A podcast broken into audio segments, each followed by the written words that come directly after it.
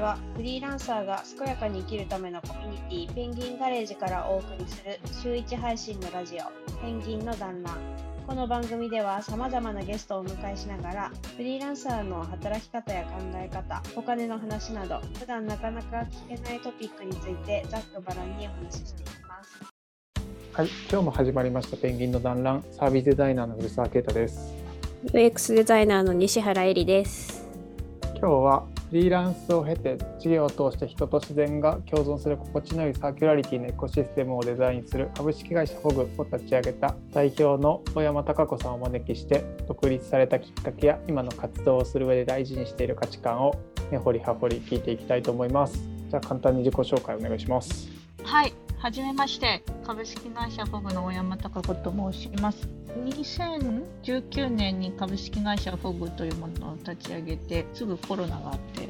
踏んだり蹴ったりみたいな感じなんですけど、今、起業して3年目で、その前にフリーランスの時代もあって、で自身としては仙台市出身で高校を卒業してすぐアメリカ行って2017年に帰国してみたいなそういう背景で、えー、と活動してます。よろしくお願いします。お願いします。お願いします。実際貴子さんは最近どんな仕事をしてるんですか？すいません。そこの説明をしてなかった。えっと株式会社フォグなんですけれどもちょっとね最近そのサーキュラーエコノミーっていうこともあまり言わなくなってきているか。でもまあ循環し続ける地域だったりとかコミュニティだったりとか企業の組織組織のまあ、中の状態であったりとかそういう、えー、とものを、まあ、伴走しながら支援していくような事業をしています。なので最近ですと本当サステナビリティとか ESG とかサーキュラーエコノミーもそうなんですけれどもうちは基本的にサーキュラーエコノミーを専門でっていうふうに言いつつも、まあ、いろいろ多岐にわったりその環境に対する取り組みに対する範囲っていうかですかねコミュニティ組織のトランスフォーメーションを生み出ししているような会社です。うんなるほど。そういろいろ聞きたいことはあるような気がしつつ今はじゃあ基本的には東京をベースにしつついろんなところ回ってるって感じですか？そうですね、ベースは東京です、今のところは。でオフィスも最近、オフィスになんか市民参加型のラボラトリーを作りまして、でそこの運営もしつつ、でまあ、案件ごとに地域巡ったりとかしてますね。今出た市民参加型のっていうところもうちょっと聞いてもいいですか？はい、そうですね。あの例えば地域に入るときですね。地域に入るときは、どういうふうにその市民の方たちがその持続可能な未来に対して、まあ、意識を移行していけるかっていうのを、まあ、ヒアリングしたりとか行動指針っていうものを、まあ、そのヒアリングだったりとかワークショップであったりとかそういうなんですかね意識調整みたいなことをしてで行動指針であったりとか地域ビジョンみたいなものを作ってでそれでこう外に出していくと。で選ぼの選ぼああの選ぼっていうのはそのラボ地域さん市民参加型のラボラトリーなんですけどもこれは台東区鳥越にある施設です。でその施設、まあ、施設っていうかそういう場所でキッチンラボとリビングラボっていう2つの用途からなっていますと。でキッチンラボの方はそれこそ本当に普通のカフェ、レストランみたいな感じなんですけれども、そこも出てくる食材が、まあ、東京都内の生産者であったりとか、東京都外も自分たちで実際に第一次生産者、第二次生産者の方たちの顔を見たり、あとはそこでどういうことが行われているかっていうのを話を聞いた上でこうアウトプットをていくっていう、オルタナティブレシピみたいなことを私たちは言ってるんですけど、そのより環境負荷がかからないような食事を提供してでそれをまあ来てくれた人たちに食べてもらって体感してもらうであったりとか一緒に生ゴミコンポストをやるであったりとかなんかそういう来る人もただただ消費の消費行動に収まらないで自分たちもそこで何ができるかっていう再生産の一部になっていくっていうようなそういう取り組みをしています。うんなるほど。結構やっぱこういろんな話とかいろんな領域、まあ、関わる人の、まあ、種類っていうか多分属性も多岐にわたるような活動をしてると思うんですけどなんかそんな活動する上で大事にしてることとか、まあ、重要だと思ってることって何かありますか？そうですね。なんか最近すみませんうちの猫が急に言い始めた。はい。猫も一緒に参加させていただいております。えっとそう最近それは別のとこでも今日まさしく話してたんですけど結構この話題がすごくバズワードというかバズトピックになってきているので何ですかねそれを見てるとこの言葉がゴールになって言葉があるがためにゴールになってそれがゴールになってしまっている例えば SDGs とかサステナビリティとかがバズワードになっていてしまっているけれどもそうじゃなくてこれって本本来であれば目的であったりとか中間地点であって、まあ、それから派生したゴールを見据えていかなきゃいけない。だけどそれがなかなか社会としてあの言葉が先行しているがために見えてないなっていうのがと不安要素としてあってだからこそなんかその何ですかねその言葉に安心するとか言葉が先行してしまうがために、まあ、思考停止状態で本来目指すゴール自分たちが持続可能であるっていう状態っていうものを生み出していくためのなんかそういう取り組みっていうのを自分が発自分発信じゃなくてその関わってるステークホルダーの人たちと共に巻き込みながら作っていくっていうことを大切にしています。うんなるほど。ペンギンの団らん。確かに。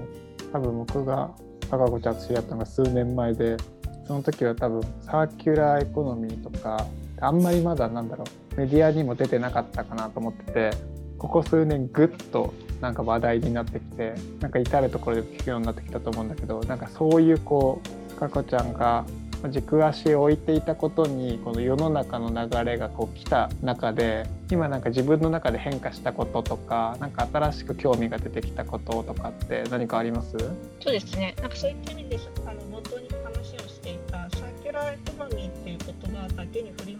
ないようにというか自分自身がサーキュラーエコノミーの専門家ですって言い切らないっていうことを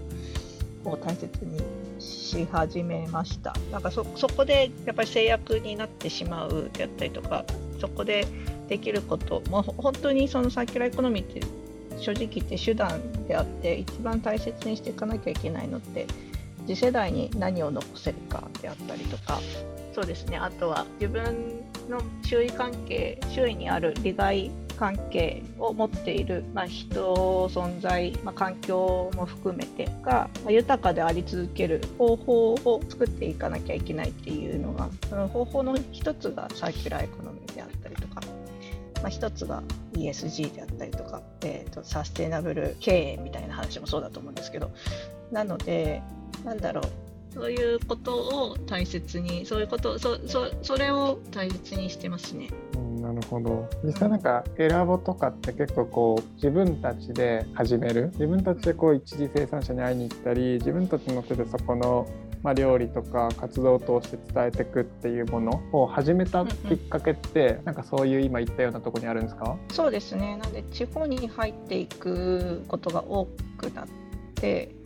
やっぱり生産者の話を聞くだったりとかその地域に住んでる人たちの話を聞く。でその地域の環境の状態を知るっていうことがすごいなんか私たちが東京に暮らしていて来年武装を固めて話をしていたことを実践者としてやっている。しかもそれがなんだろう生活の一部として、まあ、それをやってきている人たちの話を聞くことがあまりにもあの東京に暮らしているであったりとか企業で働いている人たちってやっぱり弱くってでそれをこれ話を聞くだったりとか感じるっていうことでもうちょっとその持続可能な未来について自分ごとができていくっていう状態が作れていくなっていうふうにいくのではないかと思ってそそれをこう、まあ、周りの人たちをそここを訪れる人を巻き込みながら生み出していくっていうことをやっていきたいっていうのがありそんなことをやってますね。うん、なるほど、うん、ペンギンの団らん。あの高子ちゃんの活動を見ていてすごいでも楽しそうだなっていう感じを受ける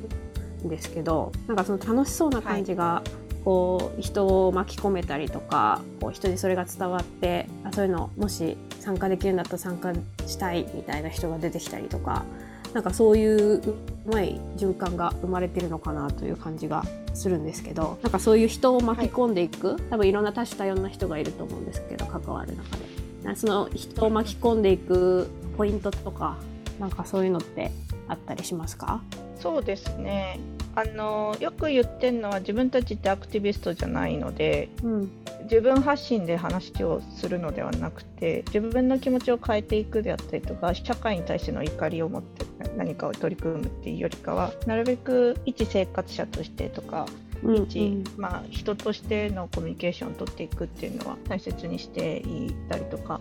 あとは、まあ、チームその選ぼのチームメンバーもそうだし、まあ、フォグの会社の方もそうですけど無理なことをお願いしたりその固定概念を外していかなきゃいけないから無理なお願いを結構したりとかするんですよね。例えばシェフの人たちにも今までの食べ物の作り方じゃない食材を使ってたりとか。でそれってなんかこれまで、まあ、ある意味思考停止っていうか何も考えないでそれって美味しいよねって作ってたものをの食材を1個外してそれに代わる何かを取り入れるみたいなことを考えなきゃいけないっていう強制的なクリエイティビティを求めたりとかしてて。うん。でなんか一回どうしようみたいなことを思って持ち帰ってで戻ってきた時にはこういう発見があったっていうようななんかその自分もできるっていう意識に変わっていったりとか自信につながって持って帰ってきてくれるので、そういうのがなんか効果としてあるのかなとは思いました。うん。なるほど。すごい面白いですね。その強制的なクリエイティビティっていうかなんかでもチャレンジングだからこうやる側もすごくそれに対してコミットしてでややりきった時にすごい自分の成長実感もあるみたいな感じなんですかね。なんかこう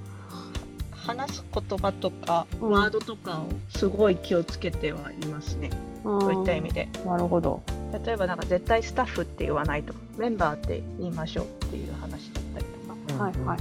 あと最初の方は選ぼもカフェとかいう言葉を使ってる人もいたけどうん。もうキッチンラボって言い続けましょう。ここは実験空間ですっていうのをこう言い続けたりとか。そうすると話す言語が変わって意識が変わって変化が生まれていくみたいなそういう軸を作って最初の3ヶ月11月4分してやってましたね。うん、なんかそういう言語話す言葉の統一とかなんだろうみんなの意識合わせみたいなところって、なんか具体的にどういうふうにやってたりするんですか？うん、なんか単純に本当に自分が感じた違和感に対してうん、周りに話すことを繰り返してますね。うん。なんかこうこの言葉がすごい違和感があるから私はこういう言葉を使いたいとか。うんうんうん。なんかそ結構それってなん何気になんとなくなあなあにしがちなんだけどでもそこはちょっと違うと思うからこういうワーディングにしていきましょうって伝えていくうんうんで理解してもらう感じですかね。うんなるほど。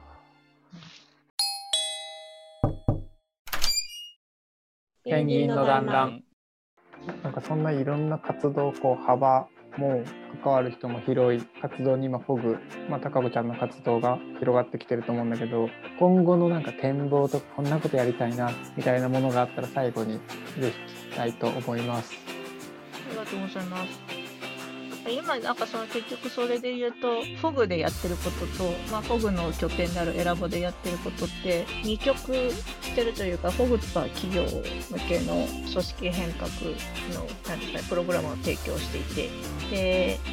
エラボはよりそれが市民に対しての暮らしによっているので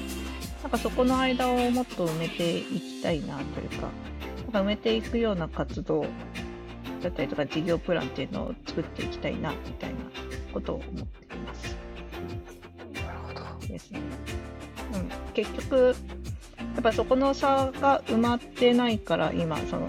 サステイナビリティビジネスっていうものが存在していてなんかビジネスっていうふうに取られるのではなくて自分たちも例えば企業の人たちも自分たちもそこの中の、まあ、ステークホルダーであるっていうふうに思わなきゃ本来はいけなくて、まあ、その差をこう埋めていくっていうことをやっていけたらなと思ってます。はい、ありがとうございます。なんかじゃあ最後に僕から一言感想を伝えて今日終わりにしていきたいなと思うんですがなんかすごくこう自分の言葉でとか身体感覚っていうのが強いなと私は今日話しながらすごい思っていて強制発想とか全然違うものっていう、まあ、癖でやってるものをギュンって新しい方向に揺り戻すようななんだ結構エッジの効いたこともやりつつでも一方ですごい関わる中の言葉の使い方とか入り方とかできるだけ自分をこう専門家と言わないみたいなすごい小さいところも少しずつ丁寧にやってるってこの対極感を持ちながらなんか進んでいるのがとても印象的でいいなと思いました。すごいなんかありがとうございます。感想になりました。なのでありが次回は、はい、次回はあの高子ちゃんから逆にペンギンメンバーに聞きたいことについて話す会をお送りしたいと思います。じゃあ今日はありがとうございました。ありがとうございましたありがとうございました。